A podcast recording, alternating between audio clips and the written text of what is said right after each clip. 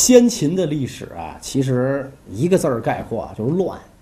今天这个国家这么着了，明天那个国家那么着了，很难有一个，哎，像别的朝代啊，比如一以贯之，对吧？哎，太祖怎么着，太宗怎么着，世祖怎么着，世宗怎么着，他不可能，他必须得，这人家说花开两朵，各表一枝，是吧？他这花开数朵，一枝表完了，一枝表，是吧？那么上一讲是把赵国的故事说了说，这一讲呢又回到齐国啊。齐国这要讲什么呢？是吧？中国呀，这个古人啊，特别什么事儿爱凑个吉祥数字，是吧？呃，而且也不知道为什么中国人特别爱凑四这个字儿，什么什么宋朝中兴四将，什么什么四大美女啊，这都咱比较熟的，是吧？战国时期有著名的战国四公子，对吧？齐国孟尝君田文，赵国平原君赵胜是吧？魏国的这个信陵君无忌，楚国的春申君黄歇，哎，四公子。今天咱就讲讲这个孟尝君的故事，是吧？所以你看这个这个孟尝君被作为这种乐善好施啊，这种什么仗义疏财啊这样的典型，是吧？说这个人特别仗义啊，特仗义，小孟尝，对吧？尤其江湖上特爱送这外号，小孟尝啊，没有叫什么。小信陵、小平原没有是吧？小春申没有，哎，为什么呢？因为孟尝君居战国四公子之首，是吧？出身齐国王室，他爸爸叫田婴，王室出身，辅佐三代齐王做国相。你想这样的人是吧？那在这个齐国拉风的很，是吧？所以田婴啊，姬妾众多，儿子四十好几个。这个田文并不是他这些儿子里最出色的一个，不但不出色。田文乃是庶出，小妾生的。孩子出生的时候啊，他爸爸田英可能是觉得孩子太多了，养不起啊，是吧？这个地主家也没余粮啊，就跟那小妾说：“嘿，扔扔了，扔了，扔了，不要扔了。”小妾一看，这是我身上掉下的肉啊，你说不要就不要，是吧？所以弄回娘家抚养，长到十五六岁上了，让他跟爹一认。按说白得这么十几岁一大儿子，你应该挺高兴吧，是吧？因为你你也没付出什么，对吧？人自己养大了来认爹了，这这多好的事儿啊！没想到田英勃然大怒，骂这小妾：“我不跟你说我扔了吗？怎么长这么大了回来跟我叫爹？这谁呢？就跟我叫爹，是吧？”然后田文就上前施礼啊，说：“我是您的亲生骨肉，您为什么不认我呢？是吧？”田英说了：“这个老话说啊，五月份出生的孩子。”长到跟门一边高的时候，就会给家族带来灾难。田文听完哈哈大笑，说：“老爹，您这都是听谁说的呀？哪本书上这么教导您的？说如果人的命运是天命决定，您没什么可担心的，对吧？那这这几月出生的孩子都不会影响您。如果真是这门决定的，您把门加高点不就成了吗？您干嘛非把门做到一米六啊？”咱又不是日本人，对吧？你做到一米九、两米，谁能长到这个儿？是吧？这不这不就没事了吗？田英被驳得哑口无言。那好吧，就认下这小子吧。反正已经四十几个儿子，不在乎多一个，是吧？这个田文就留在田英府上。有一天，父子俩闲谈嘛，是吧？这个田文就问田英：“哎，说爸，我有一事儿不明白啊。”田英说：“啥事儿不明白？”他说：“我想问问您啊，儿子的儿子叫什么？”田英说：“你白痴啊，是怎么着？儿子的儿子就是孙子吗？哦，说那孙子的孙子又应该叫什么呢？是吧？这个倒真是个学问。孙子的儿子叫曾孙，孙子的孙子叫玄孙，那玄孙的孙子叫什么呢？”田英就怒了：“你有完没完呢？”四世同堂都已经很罕见了，你已经问到第六代了，你现在问第九代的事儿，他爱叫什么叫什么，跟我有一毛钱关系吗？田文听完了，呵呵一笑，说：“老爹您看，是吧？你连你玄孙你都看不见，玄孙的孙子更是跟你一毛钱关系都没有。你长什么样，说过的什么话，人家也都记不住，是吧？那你现在挣下的这份偌大的家业。”你给谁挣？嗯，老爹一听，因为这小子有见解呀，是吧？说您辅佐了三代齐王，齐国因此富强了吗？老百姓生活因此改善了吗？你看咱们家，是吧？穿的绸，吃的油，出入有车，机械都绫罗绸缎，咱家亲戚都跟着吆五喝六，全抖起来了。你挣下这份偌大的家业，不就要传给子孙吗？对吧？而这些子孙哪辈儿儿孙自有儿孙福，你传到哪辈儿，他念你的好。你为什么不用这些东西收买当时的人心，是吧？让某让大王让国民都爱戴您呢？田英越听越有道理啊！这小子太有见识了，跟我那四十几个儿子真不一样。那四十几个儿子坑爹货，就知道花钱，是吧？然后，从此把这个田文啊带在自己身边啊，什么事儿都让田文给出主意。田文的主意也出的特别好。田英身居相国嘛，是吧？所以田文很快在朝廷上崭露头角，贤明达于各国。因为他有的时候经常出使，所以大家一致呼吁让田文做田英的接班人。等到田英两腿一伸归天的时候，真的就选中了这个自己当年差点扔掉的儿子做接班人，自继承了自己的绝路。这就是赫赫有名的孟尝君。孟尝君继承老爹的爵位之后啊，这个也做到了这个齐国的相国。当了相国之后，开始大招宾客。这些宾客呀，某种程度上讲就是。呃，食客啊，吃白饭的啊，平时在主人家混口饭吃，有事儿呢，真能为主人卖命，也有就纯粹是混饭的。孟尝君门下也有不少纯粹能混饭的，号称三千宾客，是吧？有一天，有一个冯轩的小子来见孟尝君啊，这哥们儿穷的衣服那破哟，也没腰带，是吧？咱讲这深衣必须得有腰带嘛，要不然就一块布啊，你没有腰带全散开了，是吧？怎么的系一破绳子，挂一把宝剑，还没鞘，是吧？就。插这把剑啊，没鞘就来了啊，就来来见孟尝君，说我想当您的门客啊。孟尝君是礼贤下士嘛，谁来都见啊。一看这冯先生这样，您当我门客行啊。冯先生您会什么呀？会吃饭，门客嘛，什么食客嘛，我会吃饭啊，吃的什么吃嘛嘛香，我会吃饭。孟尝君给气乐了，是吧？反正我门下三千也是多你一个不多，是吧？不就来了一张吃饭的嘴吗，是吧？看你这样破衣拉撒，几根麻绳，插把剑。万一是个有本事的人呢？是吧？行了，养着你吧，吃饭。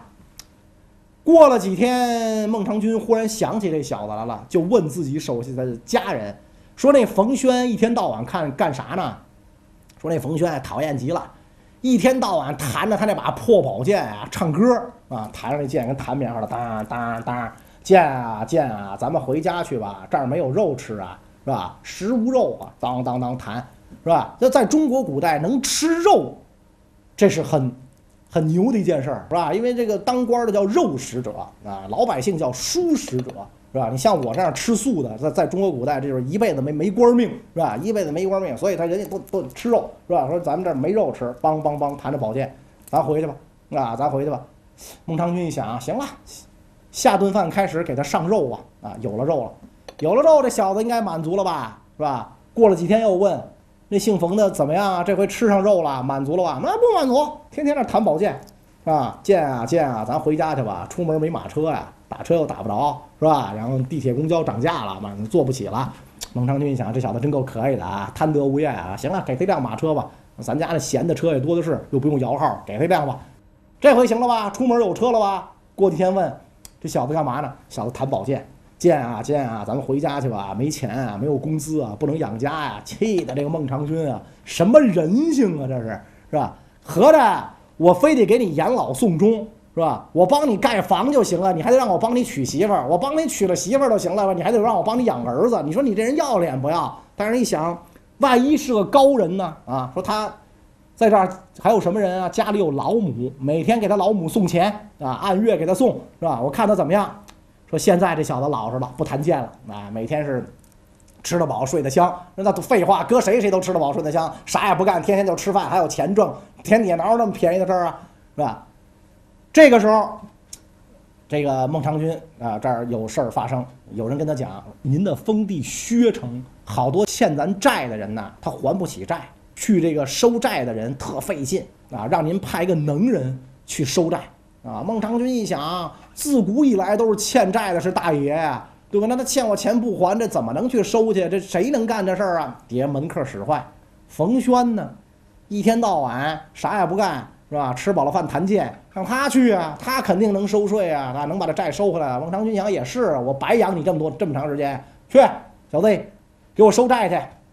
冯轩欣然领命，走之前就问孟尝君：“我到了薛城，给您带点啥土特产回来吗？”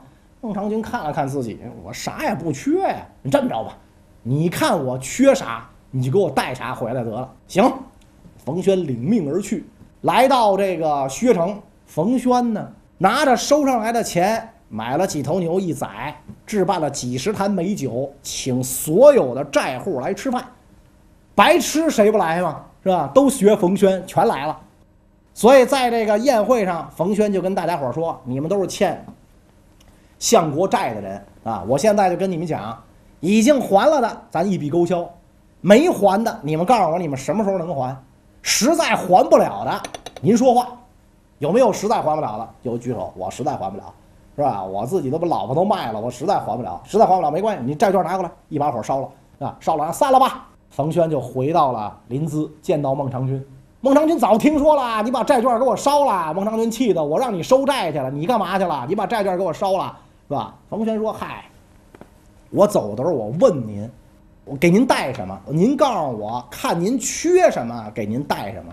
我觉得您最缺德呀。”对吧？您最缺仁义嘛，我这是给您带仁义回来了，是吧？能还钱的人已经把钱给您还上了。孟尝君说：“还上了，你不是买牛买酒了？废话，我不买牛不买酒，这些人谁来啊？这些人不来，我怎么知道谁能还谁又还不了啊？暂时不能还的，人家说好了还的日子，我告诉您了，永远还不上的，你弄死他他也还不上啊。所以干脆。”一把火把赵一卷烧了，哎，我给您买了个仁义，我觉得您最缺的就是仁义。孟尝君吃了哑巴亏啊，行吧，那就这样吧。没两年，孟尝君身居相国，功高震主，这个齐王听信谗言啊，尤其是秦楚两国进谗言，就把孟尝君的这相国啊给罢了，别干了啊，别干，回老家吧，啊。孟尝君回到老家，是吧？还没进薛城，远远的就看见薛城百姓扶老携幼，焚香顶礼，举着鲜花，欢迎欢迎，热烈欢迎！哎呀，孟尝君感动的呀，拉着冯轩的手啊，先生，我今天才知道你给我买的这仁义有多珍贵。冯轩说：“小 case 啊，这毛毛雨不算什么，狡兔三窟，您这刚一窟，刚一个薛城，这地儿还不是什么。”政治经济文化中心，我再给您找俩窟，哪儿呢？临淄，齐国都城；咸阳，秦国都城。孟尝君说：“哟，你还有这本事呢？这我刚从临淄被赶出来，临淄我能理解，咸阳你上哪儿找去？”冯轩说：“交给我了，我出使秦国。到了秦国，就见到了秦昭襄王啊。那会儿的大王都很好见啊，就见着了。”正是秦昭襄王施用反间计，让齐闵王罢了这个孟尝君的官儿。因为秦昭襄王是思贤若渴，他想把孟尝君弄到秦国来做相国。